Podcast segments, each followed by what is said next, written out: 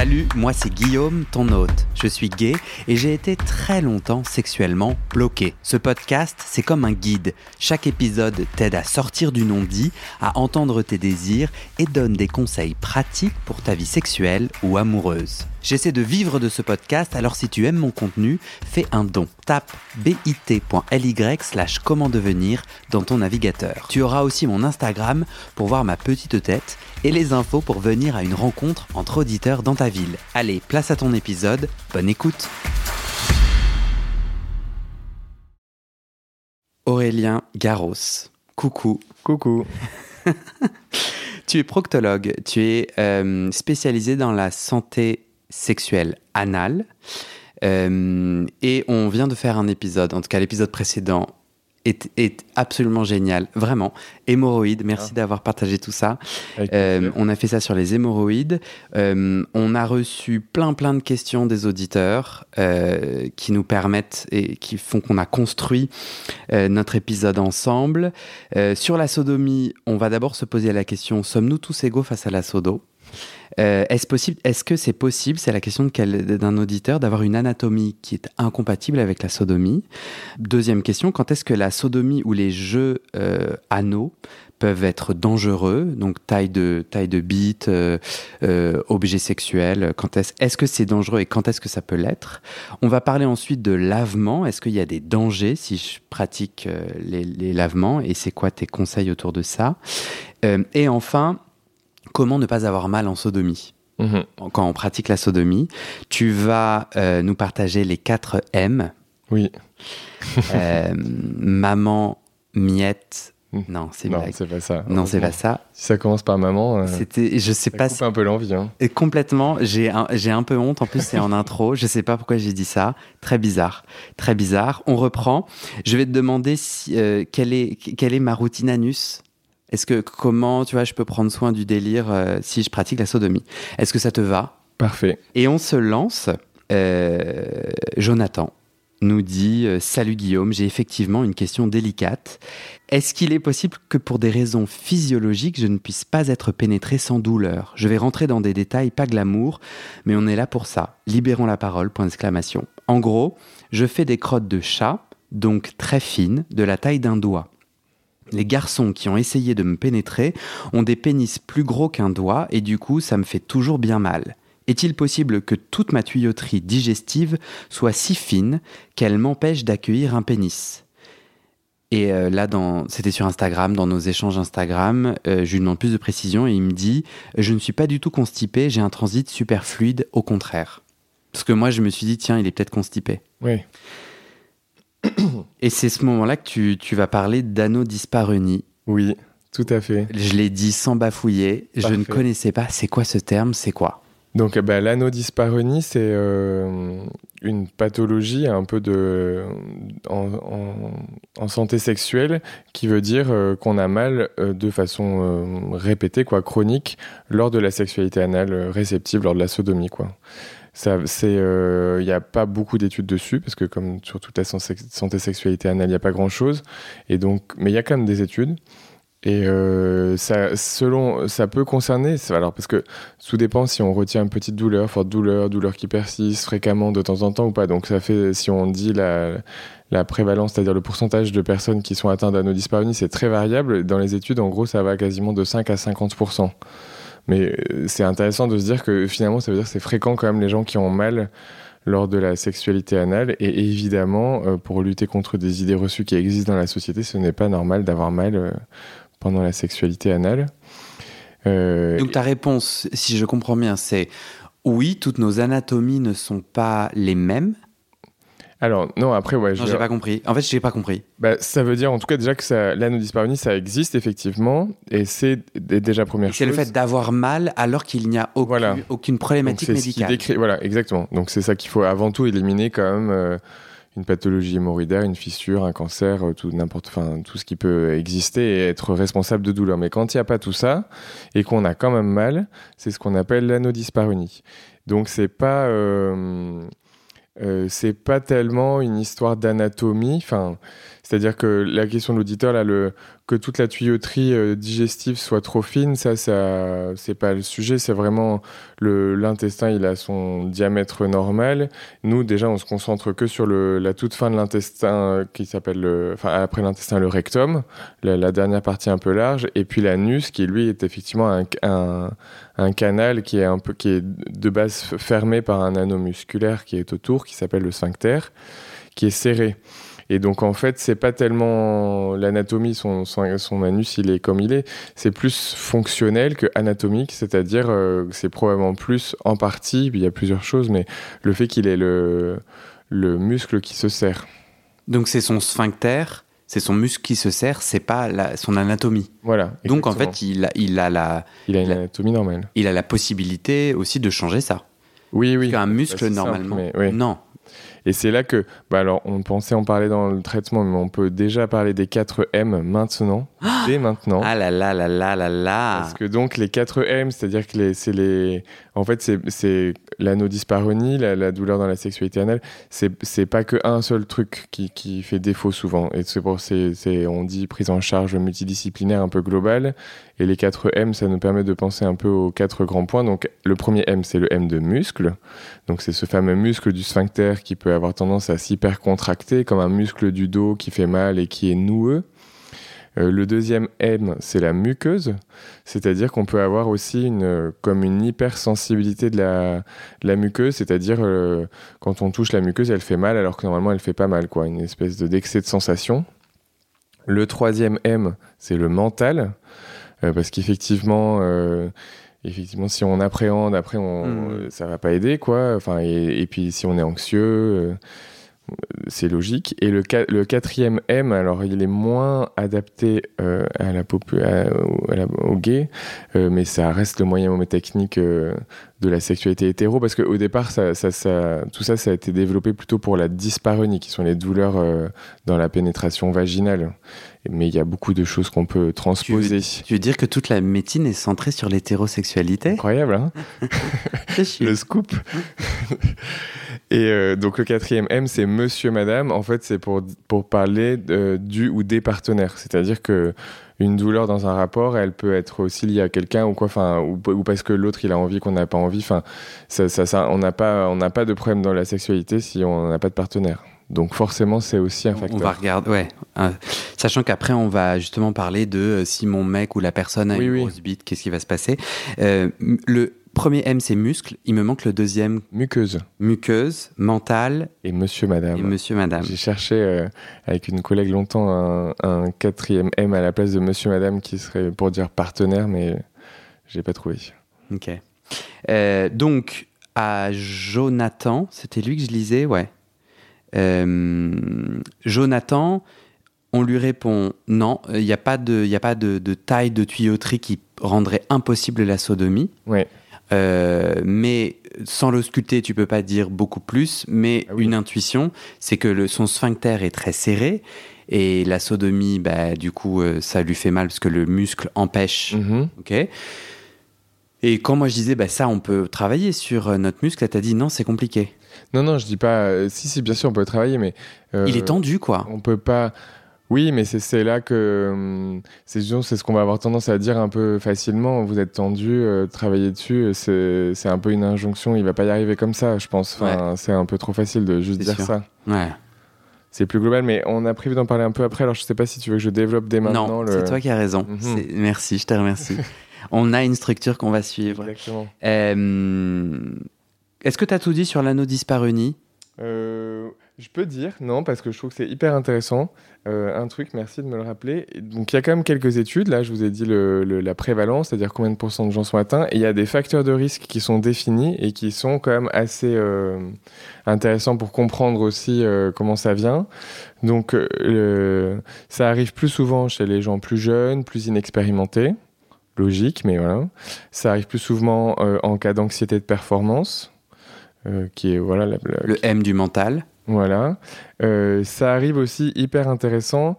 C'est décrit différemment dans différentes études, mais quand il y a en gros de l'homophobie intériorisée, c'est-à-dire euh, le vécu de la passivité peut, peut renvoyer, renvoyer quelque chose de, difficile. La passivité, c'est le fait d'être sodomisé. Ouais. Mhm. Alors, c'est un terme qui est pas à propos, mais c'est un terme qui est utilisé en pratique. Ouais, ouais. Euh, l'absence de le, manque de lubrification, euh, la taille élevée du pénis et des problématiques de consentement, de désir. Euh, et puis bien sûr après plus logique en poste après une chirurgie, en cas de pathologie proctologique ou en cas d'antécédent de violence subie, d'abus sexuels, etc. D'accord. Donc moi ce que je comprends c'est que en gros toi tu es proctologue médecin euh, tu reçois des patients et donc les 4 M et l'an, merde, je l'ai plus, l'anneau disparunis, c'est qu'en gros, tu te, es un enquêteur et une fois que tu as éliminé les raisons médicales hmm. de difficulté à la joie de la sodomie, si cette personne a envie de, de, de, de, faire de la sodomie, alors là, on va euh, trouver d'autres facteurs qui sont non médicaux, qui sont plus sexos, oui, bon, c'est médical aussi, mais oui. excuse-moi, ouais. Et euh, juste, j'ai pas pigé, tes 4 M, c'est comment tu mènes ton enquête? Tu, tu vas poser des questions autour euh, le muscle, le mental. C'est quoi les 4 M? C'est quoi comme outil Tu utilises comment? Eh ben, euh, le, muscle, c'est de la palpation. On, va, on, on, met le doigt. Donc après, souvent, c'est même des prises en charge kiné. On, masse, on sent que c'est contracté. la muqueuse, on, des fois, on sent. Donc kiné, donc ça veut dire qu'il y a des. Je peux aller chez le kiné? Ben oui, alors sauf que c'est pareil. Après, il faut trouver des kinés qui soient qui soient euh, compétents, là-dedans. Mais par exemple, il y a des kinés qui sont aussi sexologues, qui ont fait un, diplôme de sexo en plus. Ouais. Euh, c'est ce qui se passe aussi, c'est pareil. C'est encore une fois, on transpose la dysparonie, c'est-à-dire la version euh, vaginale de, de, la sexualité douloureuse. Ça se prend en charge aussi comme ça. Ok. Oui, oui. On, il faut masser, il faut détendre. C'est des muscles, quoi. Donc ça, ceux qui le travaillent le mieux, c'est les kinés. Hein grosse angoisse hein, pour moi à me faire euh, ben alors donc effectivement difficile quoi parce que trouver euh, la frontière entre le médical et le plaisir puisque mon enjeu c'est de me détendre le muscle hmm. et de toute façon donc après ça se fait bon finalement on va quand même parler maintenant je pense du traitement parce que c'est ce qu'on est en train de faire Ok. le le... c'est un peu en deuxième intention, c'est-à-dire déjà on commence par un peu des conseils sexo euh, de base qu'on peut développer maintenant ou tout peut-être après, et si ça suffit pas et que et que c'est, tout dépend à quel point c'est présent parce qu'en en fait il euh, y a des gens qui ont un peu d'anodyspareunie de temps en temps, il suffit d'en parler, un peu on décoince, on, décoince ou on précise, ou des fois en fait l'idée c'est juste aussi de ne pas insister, de, de, mieux se connaître et de, en fait, de mm-hmm. constater qu'à des moments on n'a pas tant envie que ça. Oui, donc, là, c'est le, M du mental. On, oui. on peut rentrer par plusieurs portes oui, voilà. résoudre. J'ai des blocages à la sodomie, j'ai les 4 M, c'est quatre portes quelque part oui. qui permettent de poser essayer des de questions. les ouvrir plus ou moins, quoi. Ouais, bien sûr. Et quand, quand on discute pour prendre en charge, voilà, on, va, on essaie vraiment de comprendre si c'est fréquent, si c'est avec qui, comment c'est apparu, est-ce que c'est depuis toujours, est-ce que c'est depuis un événement. Euh, eh ben, on fait ça, mais vas-y, on va parce qu'on on fait ça, on en discute maintenant. Après, on se demandera euh, taille de bite, quand est-ce que c'est dangereux, euh, hmm. et après le les risques après, ouais. On fera les risques après, et après ma routine euh, anus. Très bien. Quel je tiens. et les lavements. Ok. Donc en fait, on explore les quatre champs. en, faisant une discussion un peu longue, d'essayer de comprendre depuis quand on a mal, quand est-ce qu'on a mal, dans quelle situation, avec qui. Euh, quelles sont les histoires de cœur euh, associées ou pas associées, enfin, pour essayer de... Et après, en fonction, euh, il faut orienter plus vers un, un kinésexo, un psychosexo, un proctologue. Enfin, et bien sûr, on élimine. il peut y avoir des fissures associées, c'est sûr. Il y a plein de, enfin, il y a plein de paramètres comme ça à prendre en compte. Ouais. fissures, prochain épisode. Ouais, bien vu. Et puis, euh, et après, on peut commencer. Donc, des fois, effectivement, il faut pas aller parce que tu dis, oulala, l'angoisse euh, d'aller chez le kiné. C'est vrai que euh, c'est pas adapté à toutes les situations, mais s'il y a une gêne qui est importante, une demande, une souffrance, qu'il y a vraiment beaucoup de contractures et qu'on est motivé, c'est intéressant d'y aller. Il faut trouver un kiné bienveillant, c'est pas évident. Ça, c'est sûr. Moi, à Lyon, je travaille avec une kiné, donc j'envoie tout à elle. Et effectivement, peut-être il y en a d'autres qui seraient bien, mais que je les connais pas, donc je n'ose pas trop envoyer. Et euh, parce qu'il faut y aller plusieurs fois. On travaille avec le. on masse l'anus. Après, elle, elle, prescrit des, des, petits dilatateurs euh, qu'on peut ensuite euh, érotiser à la maison Mhm. pour faire à la fois on se masse avec, on, on détend les muscles et puis on, on l'érotise Mhm. petit à petit pour prendre du plaisir avec et avec des diamètres plus gros. Ça c'est vraiment toute la partie musculaire. Mhm. Mais voilà, faut pas que ça fasse peur d'en parler. On va pas forcément envoyer tous Non. les patients chez le kiné, euh, mais des fois, euh, c'est ça qui est nécessaire. Mais effectivement, c'est engageant, quoi, comme, prise en charge. Ouais, mais, mais c'est très chouette qu'on en parle. Et moi, je te donnais ma, ma réaction à, à chaud. Mais ça permet de, de rappeler ce que tu m'as dit dans- quand on a préparé. euh, c'est que le porno, c'est mytho. C'est-à-dire, nous, on voit comme si la sodomie était une évidence, que en Mm. fait, bah, tu mets un truc dans un trou et puis basta. Et en fait, Pas du tout, ouais. pas du tout. Ouais. Oui, oui, c'est clair. Mais c'est d'ailleurs, les facteurs de risque le montrent. C'est souvent là, quand on est jeune et inexpérimenté. euh, et euh, en plus, je pense, pas tout le temps, mais il y a un peu des fois une injonction à être, euh, passif. euh. Surtout au début, alors finalement c'est presque le plus mauvais moment euh, si on si on apprend, enfin si on nous accompagne pas là-dedans quoi. Je rajouterais aussi une injection, une- non, Une une injonction. plus générale à la sodomie. Tu Oui, peux vivre une vie complètement. sexuelle géniale Ah sans oui. avoir envie de plaisir, enfin de, de, De pénétration. de, de- oui, c'est ça, de, de- d'analitude, d'analité. Non, mais c'est vrai. Oui oui Et complètement. en fait, euh, j'ai souvent des auditeurs qui me disent, euh, bah, il faut que je fasse de la sodomie parce que sinon je suis pas vraiment gay ou en tout cas sinon tous mes partenaires sont là. Bon, bah, je me fais chier. euh, voilà. Ouais. Euh, c'est un peu tout le délire hétéro des préliminaires versus préliminaire. C'est vraiment de- oui, le comme mot si est pourri. comme si c'était un peu de la étape, merde. euh, oui. Une étape, hein, bon, on y va. Mais Avant un objectif ultime. le vrai truc, c'est la pénétration. C'est Oui, pas oui, le cas, mais euh, je pense que Ouais, sans les mains quoi. Ouais, et je pense que ça peut être euh, be- beaucoup de douleurs ou de blocages à la sodomie peuvent être, peuvent venir de là, de fait soi, on n'a pas vraiment envie, on a envie de se connecter à l'autre, Oui oui oui. on a envie d'être amoureux et ou sexuellement actif, mais pas par, Complètement. par l'anal, quoi. Et puis après, on a pu développer ça comme ça au départ. Et puis plus tard dans la vie, on a, on a plus envie. Mais du coup, euh, notre corps, il a, il a mal appris, donc il se contracte. Et donc, c'est là Mhm. qu'on peut avoir, euh, finir par aller chez le kiné. Mhm. On sent qu'on a envie, on a, on a débloqué des trucs. Et puis, sauf qu'en fait, le, le corps, il se serre, quoi. Le, et donc, euh, et Et voilà. ça, ça marche pas. Tu me disais euh, l'importance de, de se sentir bien excité, d'avoir très envie, Ouais, comme justement une façon de faciliter la, la sodomie, et l'usage de lubrifiants. oui. Tu me racontais une anecdote d'un patient. Complètement. Un patient qui, qui donc avait des douleurs et euh, je l'interroge, il me dit qu'il met pas de lubrifiant ou un peu de salive parce que euh, sinon il a l'impression que son partenaire prend pas de plaisir. Hmm. Enfin, et il dit il a l'impression que lui aussi euh, que ça que ça rentre trop facilement, mais en même temps euh, et en même temps il a mal. Enfin du coup ça fonctionne pas et en même temps on sait pas vraiment. euh, ce qui, enfin, il se fait une idée reçue même de ce que son partenaire Mais je vais, ressent avec ou sans lubrifiant, quoi. je vais te faire une confidence avant que tu répondes, que je ne t'ai pas dit dans la préparation de cet entretien. En fait, ça m'est arrivé, moi. Ah oui. Enfin, genre, je me suis, ça m'est déjà, ouais, ouais, arrivé de pas mettre de lubrifiant avec le sous-texte euh, inconscient, hein, je l'ai pas verbalisé, que Ça frotte, quoi. un peu, ouais. Ouais. Et, et donc, c'est, tu réponds quoi ça en tant que proctologue en tout Ben, après, si ça fait pas mal, euh, Oui, c'est bien, hein, chacun sûr. fait ce qu'il ce qu'il veut. L'important, c'est de prendre plaisir. Mais si on a mal, euh, c'est no way, quoi. Il faut mettre du lubrifiant. Il n'y a que ça qui fonctionne. hein. Ok. J'ai un autre, euh, j'ai un autre auditeur. J'ouvre le truc. David, je me demande depuis longtemps si à long terme les produits chimiques des lubrifiants ne pourraient, euh, pourraient être nocifs ou cancérigènes. Tu disais, utilisons beaucoup de lubrifiants. Alors, euh, je ça, les, les crises, euh, les, les crises médiatiques d'industrie, c'est possible, j'en sais rien, mais en Parce qu'il y a des lubrifiants a sans priori, pétrole, plutôt non, quoi, sans- hein. sans Oui, oui, oui. Dedans. Alors, oui, oui. Donc, déjà, enfin, déjà, je pense quand même que, j'ai pas l'impression, ça fait quand même longtemps que c'est utilisé les lubrifiants. euh, ça, on n'a pas l'air de. Mais bon, je peux pas dire ce que les, ça reste fabriqué dans des industries euh, obscures, peut-être, euh, avec des, gros objectifs financiers, j'en sais rien. Mais euh, je- globalement, je pense pas. Et euh, on se fait quand même plus de dégâts à pas en mettre. Et après, effectivement, si on, si on veut être nature, on peut utiliser euh, des huiles.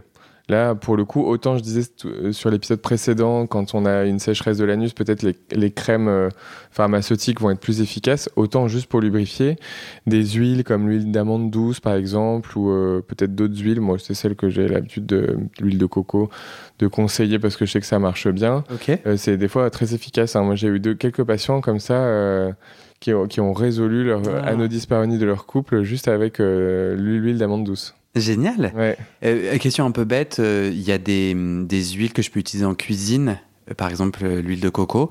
Euh, kiff kiff, je peux prendre la même chose ou c'est Oui, des oui. produits différents pour le corps? Non, euh, on peut. Bah après, je je sais pas. euh, je suis pas assez technique pour savoir s'il y en a une qui va être plus lubrifiante que d'autres.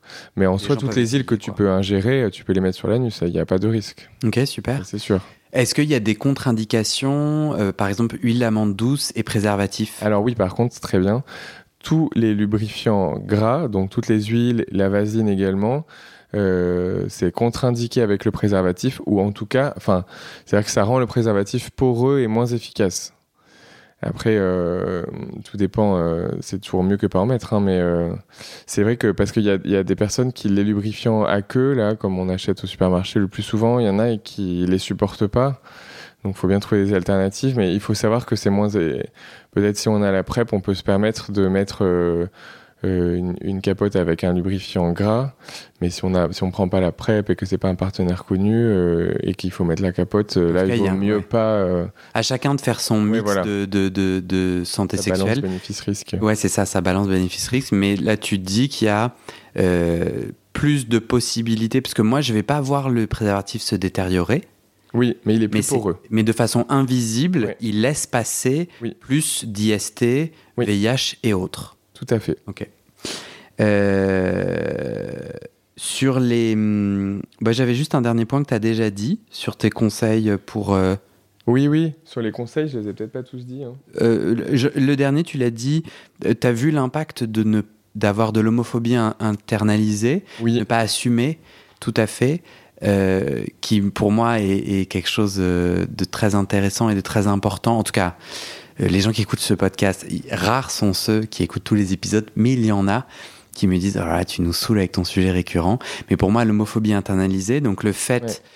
moi je suis homosexuel, euh, je suis homosexuel publiquement, donc euh, non seulement tout le monde est au courant, mais en plus je fais un podcast dessus, et pour autant je vois encore des morceaux d'homophobie internalisée, ça veut Bien dire sûr. que le monde autour de moi étant si insultant ou limitant par rapport aux personnes homosexuelles, que ça soit dans la sexualité ou en dehors, sans m'en rendre compte, j'ai ingéré, j'ai encrypté, je sais pas si ça se dit, j'ai gravé sur mon disque dur, sur mon logiciel Mhm.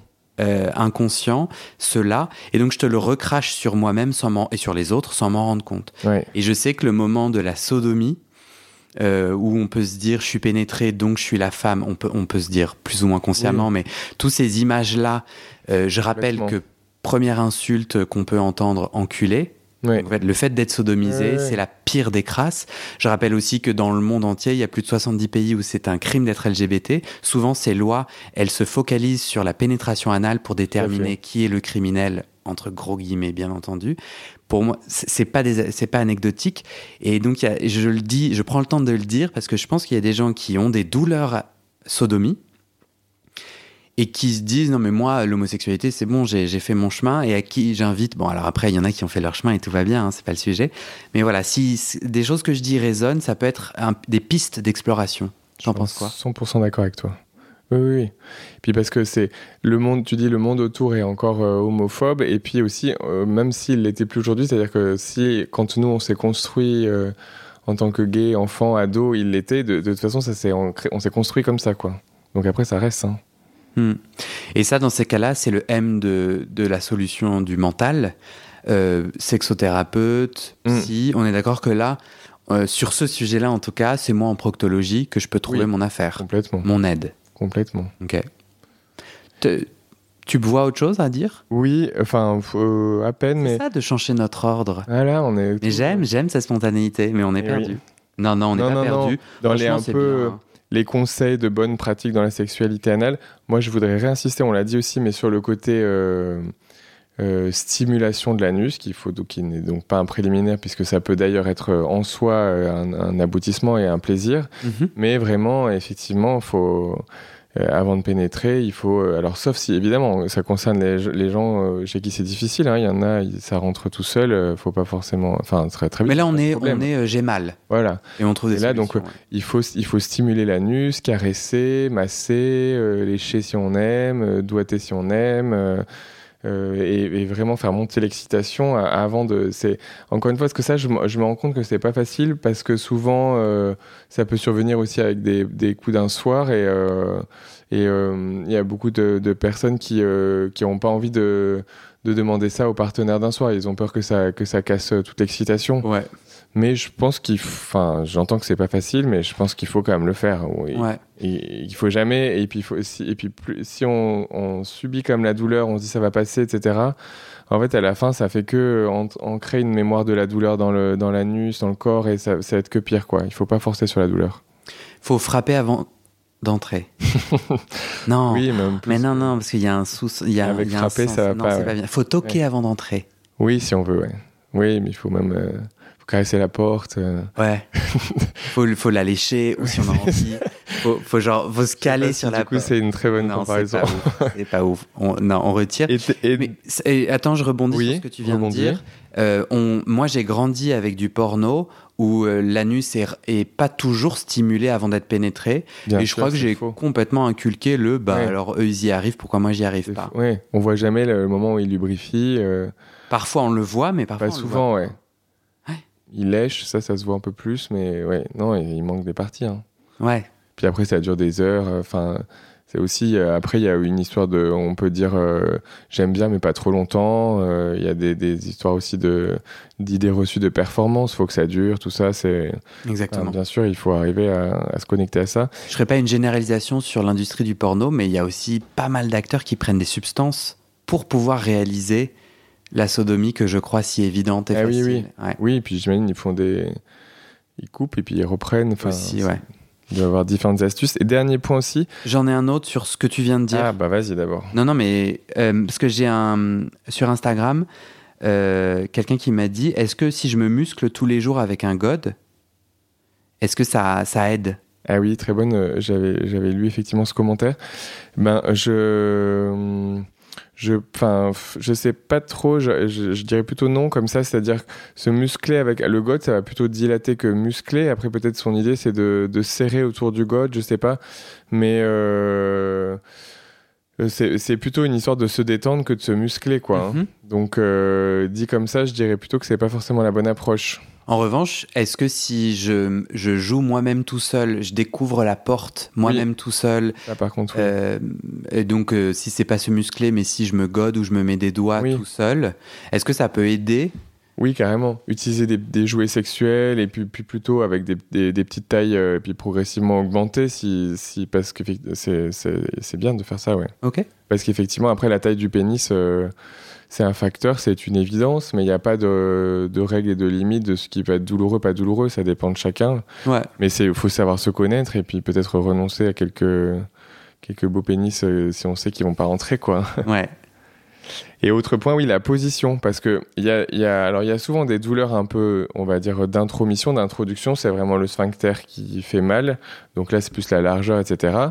Mais après, il y a des douleurs qui peuvent être plus profondes, qui peuvent être hmm. liées euh, à la longueur du pénis et ou à sa, à sa position, son anatomie. Donc, si on est face à face ou face à dos, enfin bon, toutes les positions qui peuvent exister. Mhm. En gros, le, le pénis va pas aller taper euh, au même endroit dans le rectum. Et donc, il n'y a pas de règle, mais en gros, si ça fait mal, ça vaut le coup d'essayer de changer de position. Des fois, c'est des choses bêtes, ou relever les jambes, ou baisser les jambes, ou tout ça. Mais écoute, c'est marrant parce que moi, ça m'est arrivé. J'ai vu vraiment la différence de si je suis pénétré, comment je suis pénétré et l'impact pour moi. Et, et le sujet, euh, pour que ça arrête de faire mal, ou pour. Euh, c'est en fait la communication. Voilà. Que j'arrive pas toujours à avoir. Et je me suis déjà. J'ai déjà conscientisé le tiens, j'ai envie qu'on change de position. Mais ça saoule parce que j'ai un peu l'impression de couper le moment et, et, eh qu'au final, mais en tout cas, ce que tu rappelles, c'est vachement malin. Et, et moi, ça m'est arrivé alors même que moi, j'arrive bien à communiquer normalement. Parfois, pas y arriver, tu vois. En plus, parce que parfois, je demande à changer une fois de position et en fait, même la deuxième, ça va pas. Et là, je me dis, putain, j'ai pas demandé une troisième fois. Est-ce que. mais faut. Ça, c'est bah, ce que je disais tout à l'heure globalement. Mais il faut. Il n'y a pas d'autre moyen. Hein. J'entends que ça peut coincer, mais faut accepter que et puis tant pis si après l'autre il est plus excité ben c'est pas grave hein. il faut pas se, faire, faire, du mal quoi hein. bien sûr Après, et puis tout dépend, bien sûr. On peut, il peut y avoir une, une petite note de douleur qui gêne pas et qui excite. Enfin, après, ça aussi, c'est pas le sujet de, la discussion, mais. Oui, toute douleur n'est pas, n'est pas à éviter dans la mesure où on est consentant et où c'est le juste niveau chouette qu'on a envie de ressentir. Ouais, ouais. Trop bien. C'est la fin de notre première partie sodomie. Très bien. Car nous en aurons une deuxième, c'est l'épisode d'après. Parfait. À tout de suite. À tout de suite. Non, faut j'arrête de dire à tout de suite. Pour les gens, c'est à, à bientôt.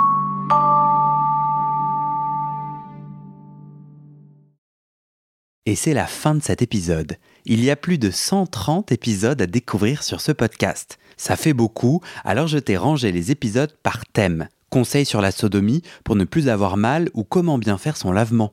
Le BDSM, la bisexualité, couple ouvert ou exclusif, le racisme, le polyamour, etc. etc. C'est génial et c'est sur le site du podcast. Tu tapes bit.ly slash comment devenir dans ton navigateur.